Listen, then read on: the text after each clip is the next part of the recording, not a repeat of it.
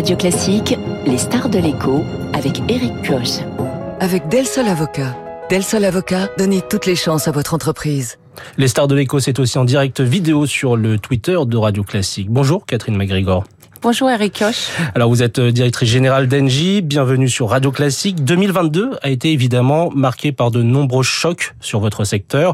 Bras de fer autour du gaz russe, incertitude sur l'électricité, ce qui a provoqué une flambée des factures énergétiques. Et pourtant Engie, c'est une année record pour vous, avec un bond de 62% de votre chiffre d'affaires.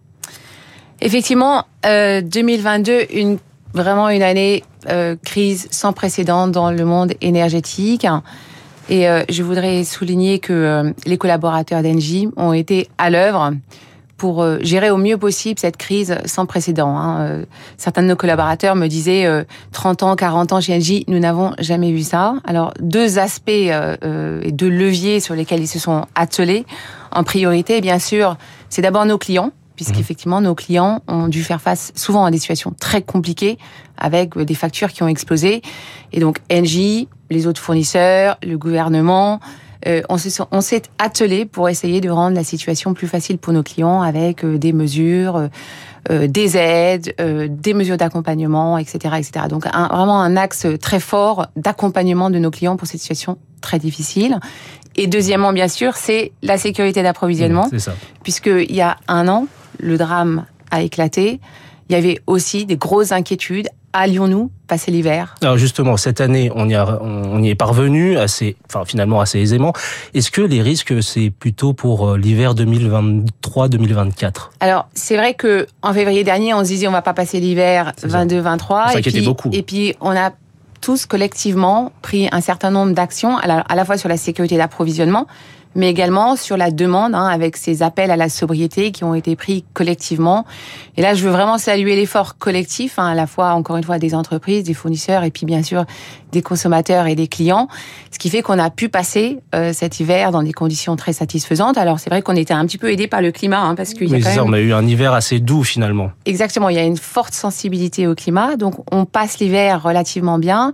Et aujourd'hui, nous, nos projections, quand on regarde les projections à l'hiver prochain, on pense qu'on a un scénario où effectivement on va réussir encore une fois à passer l'hiver prochain. Mais ça ne veut pas dire qu'il faut relâcher les efforts parce que les volumes russes qui n'arrivent plus en Europe ont bien été enlevés de la production mondiale de gaz. Donc, ce sont des, volumes en fait captifs qui ne viennent pas sur les marchés mondiaux. Et donc, il va falloir continuer à faire attention avec, bien sûr, une sensibilité aussi sur le système électrique. Donc, le système énergétique va rester tendu. On peut s'attendre à avoir encore de la volatilité. Et donc, les efforts de sobriété, il ne faut pas bien sûr y renoncer. Et, toujours un regard sur la Chine et potentiellement un redémarrage du géant chinois qu'on attend, qu'on prédit peut-être. Euh, c'est ça aussi qui va potentiellement euh, montrer certaines tensions sur les marchés. Exactement, c'est un facteur qu'il faudra bien sûr regarder puisque l'année dernière la demande chinoise était relativement faible. Si elle redémarre, ça pourrait rajouter de la tension à la tension. Donc il va falloir continuer à faire effectivement euh, attention à nos dépenses énergétiques. Catherine McGregor, euh, chez Engie, vous fournissez donc du gaz et de l'électricité. Cette crise des énergies a eu de lourdes conséquences, vous l'avez rappelé, sur la facture de vos clients, les ménages, mais aussi sur certaines entreprises. On se rappelle de la, de la colère des boulangers en début d'année. Euh, les fournisseurs d'énergie avaient été pointés du doigt par le gouvernement et par les boulangers. Euh, quelle est votre réponse aujourd'hui par rapport à, à ce qui s'est passé? Alors, on a travaillé avec le gouvernement et en particulier pour certaines des situations, certaines TPE, certaines toutes petites entreprises, grandes consommatrices d'énergie, effectivement, on a réussi à trouver des solutions, des aides, un amortisseur de la part du gouvernement et les fournisseurs qui font, fournissent des efforts supplémentaires au-delà de cet amortisseur. Donc on essaye vraiment de travailler, d'aider et d'accompagner nos clients en difficulté. Et plus de lisibilité aussi des tarifs? Et plus de lisibilité, c'est honnêtement pas un sujet facile hein, parce que l'énergie c'est compliqué.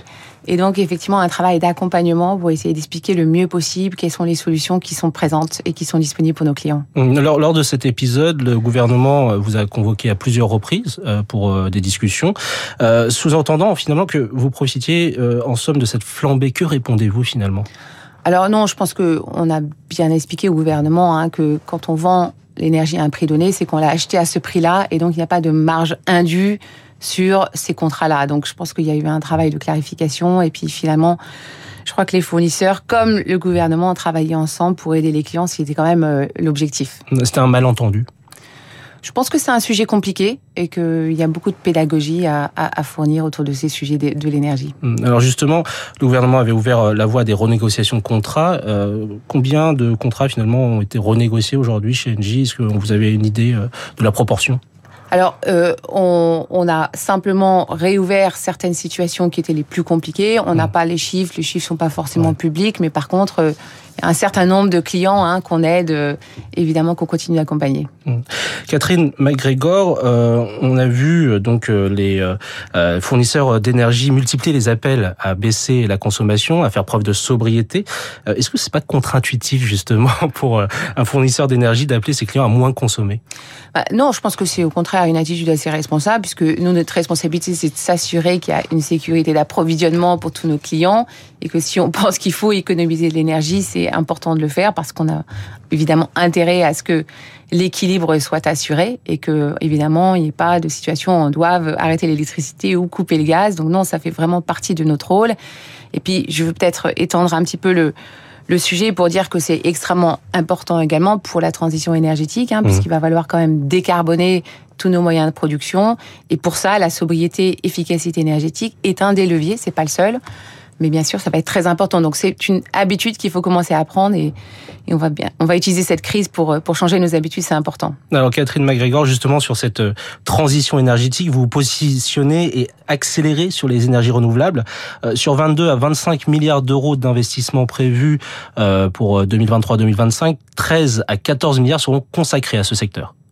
Exactement. Donc nous, on, on, accélère dans les énergies renouvelables. Euh, on a euh, aujourd'hui effectivement euh, des, des, des, investissements de croissance qui vont augmenter d'environ 50% par rapport au plan précédent. Donc ça, c'est une source de fierté, évidemment, parce que c'est un signe de la bonne santé. 2023, c'est ça? Oui, voilà, par rapport mmh. au plan précédent. Donc c'est vraiment un, pour nous un, un, signe de bonne santé du groupe, capable d'investir et d'accélérer dans les énergies renouvelables, les énergies renouvelables qui vont être absolument critiques dans la transition énergétique. Hein.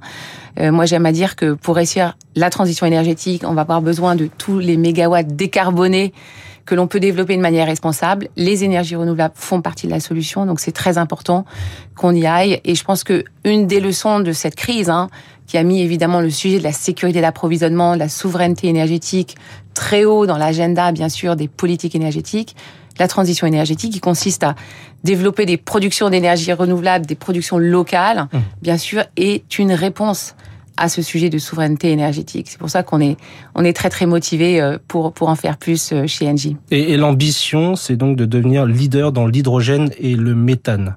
Alors, vous avez raison de souligner que on a une vision assez singulière chez Engie que le mix énergétique de demain doit être évidemment pas bas carbone, mais aussi doit associer l'électron et la molécule. Et donc, on doit continuer à travailler sur l'élément gaz. Aujourd'hui, le gaz, il est fossile, mais on va le décarboner sous la forme de biométhane, d'hydrogène, et puis, bien sûr, les dérivés de l'hydrogène. Et donc, c'est cette complémentarité entre l'électron et la molécule qui va nous permettre d'avoir un système énergétique décarboné, fiable, robuste et puis abordable, puisque évidemment le, le coût de l'énergie doit doit rester un, un, un, souci majeur. Ah oui, quand on parle du gaz, finalement, c'est deux fois moins polluant que, que le pétrole.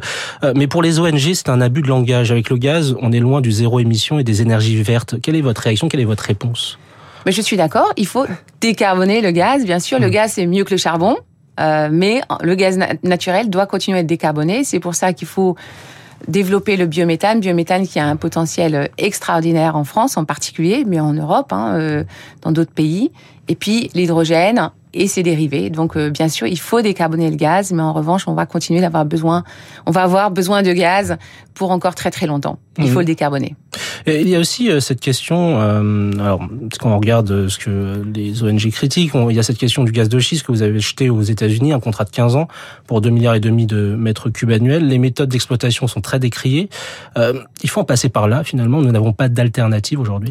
Alors aujourd'hui, le gaz naturel liquéfié nous a apporté une flexibilité extraordinaire, hein, puisqu'on voit bien que quand un de nos fournisseurs fait défaut, en l'occurrence euh, les fournisseurs russes, on est très content de pouvoir importer du gaz naturel liquéfié d'un certain nombre d'autres fournisseurs. Le gaz naturel liquéfié, comme il est liquide, il est transportable, nous apporte cette flexibilité. Après, bien sûr, on est très euh, attentif, très attentif à la manière dont ce GNL, ce gaz naturel liquéfié, est produit, à la fois extrait et puis ensuite liquéfié.